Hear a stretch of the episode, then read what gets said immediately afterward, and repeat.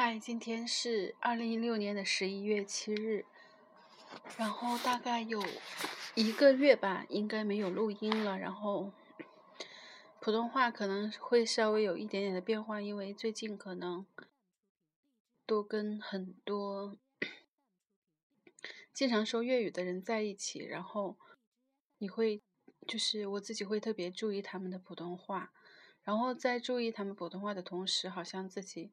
不知不觉的就带入那种状态了。现在我可能是在刻意的用我之前的方式在说，然后今天继续来读，今天继续来读匈牙利的作者米克罗什哈拉茨蒂的《提尔荣监狱》，然后这一节读的是这一小段读的是审美的传审美传统。此乃传统之悖论。我们早期革命艺术家的社会承诺，为他们日后被同化创造了先决审美条件。今日之艺术的规训，并非从天而降，资本主义个人为基所激发的激进艺术家的潜在欲望，恰为日后的文化国有化保驾护航。他们命中注定要驯化自己。然而，真正的审美文化能够建立在这样的传统之上吗？运用文化可能具有独立原则吗？审查美学又可能为了理想采纳这一原则吗？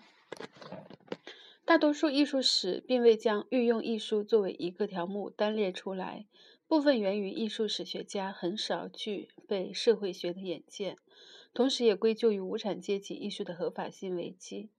特别是当这些无产阶级美学艺术，无论从哪个角度，都并非出自无产阶级之手。此外，这类艺术的意图显然是非艺术的。在资产阶级艺术的大爆发中，它不过是众多更有趣、更优秀的艺术实验中观念的一种，相当无味又有点儿疯狂。无产阶级艺术因其劣质及模仿而被逐出艺术史，或。制度被列为实用艺术，运用艺术和商业艺术一样毫无价值。他们被斥为艺术家未尽的忏悔。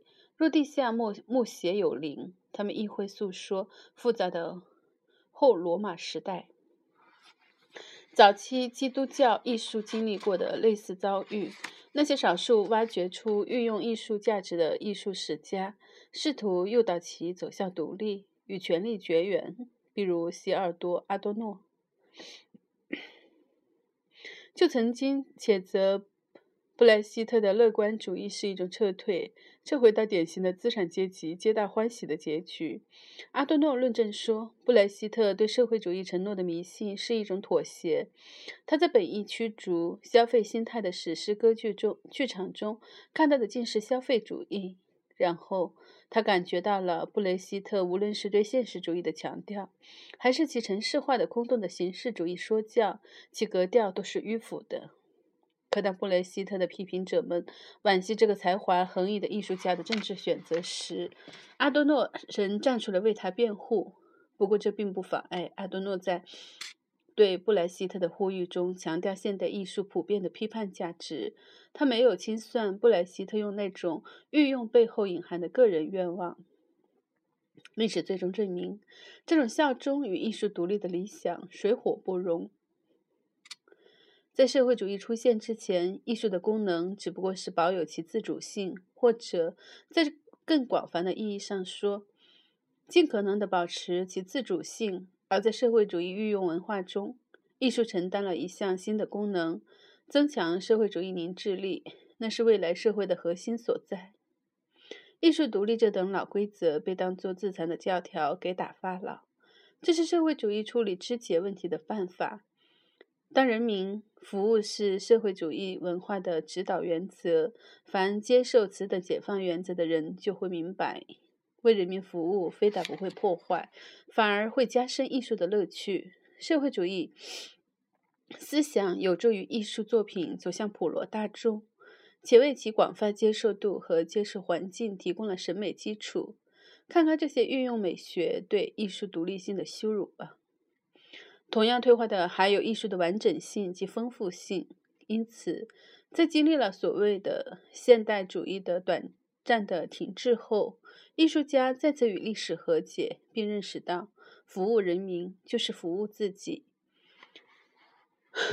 艺术作品于是成为一种起连接作用的结缔组织，作为分工劳动的一部分，其内部结构保障了新功能的完成。艺术的功能虽发生改变，但它并未彻底切断同过去的联系。相反的，有效的美被发掘出来，过往的艺术到头来只不过是为未来的艺术铺路。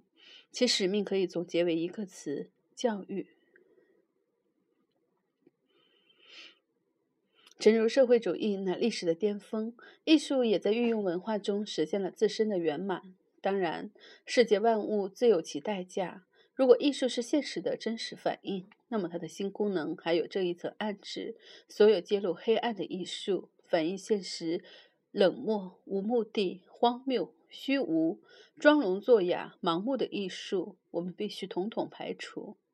经济乃是运用崇拜的一个永恒特征。如此过说，在国家社会主义降临之前，运用艺术总被强令保护现实。那么现在，运用艺术则需时时肯定现实。一个只允许正面、积极向上上的一元的御用艺术存在的梦幻世界，真的实现了。这种艺术既不压抑现实，也不崇拜现实，它只是剥夺了现实的神神神秘性。对于任何一件特定的艺术作品，其质量的提高。既不源于相互依存的内在元素，也不依赖于偶然的创新。艺术元素的和谐关涉其创作意图，反过来，它又植根于其共同目的的之中。这些作品既无需不可复制，也不一定非要原创。运用艺术家们，就算他们仿效古法、挪用通俗或借他山之石，他们也都具有进步性。他们被赋予了洗劫传统文化宝库的自由。运用艺术家的独创性在于，他们有能力找到传达社会主义理想的更合适、更有想象力的方式媒介。只在其作为达到目的的手段时才是重要的。媒介的美好并不源于自身。说媒介及讯息，这是反革命的谢神之词。培养自立的媒介，就把艺术家变成了媒介的奴奴隶。信息把艺术家从暴政中解放出来。这种种类繁多、风格各异的媒体，他们的可塑性和适应性证明，信息是普世的。画家作画，雕塑家造型。作家写作，谁都不该虚荣地认为自己的媒介优于他人。可以肯定的是，没有哪种媒介是可有可无的。所有的媒介都必须，都是必要的，且都为信息服务。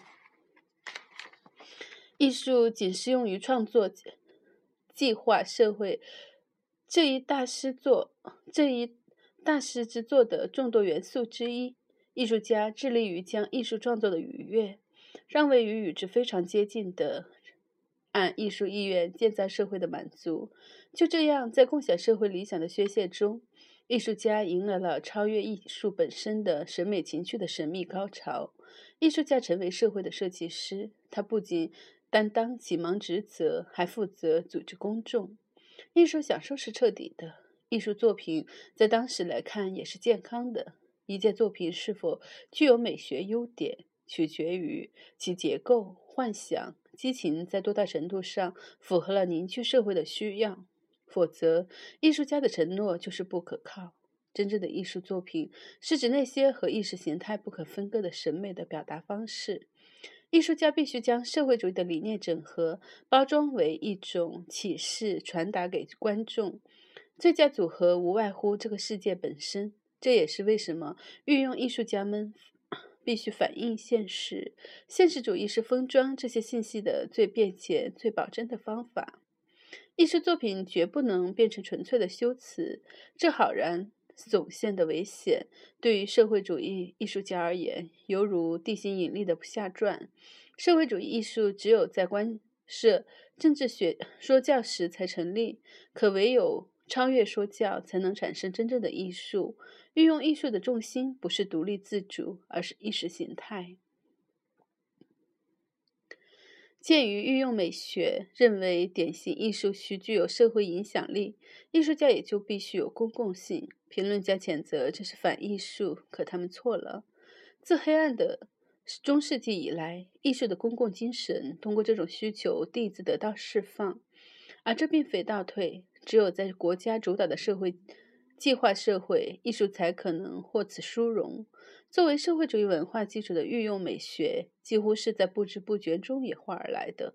从前，作品的社会性并不显得比其他方面更为重要。时至今日，只有具备社会主义的作品才算得上是有艺术价值。从审查美学的角度看，此番成就远非一则时尚理念，它构成了一个转折点。曾经隐于私人领域的艺术享受，如今成了洞察社会的工具，改造社会的同谋。艺术为社会效劳的理念，看似晚期晚期。资产阶级艺术迈出的无害的一小步，实为文化上的巨大飞跃。若没有它，社会主义运用艺术就不可能产生，更遑论磅礴发展。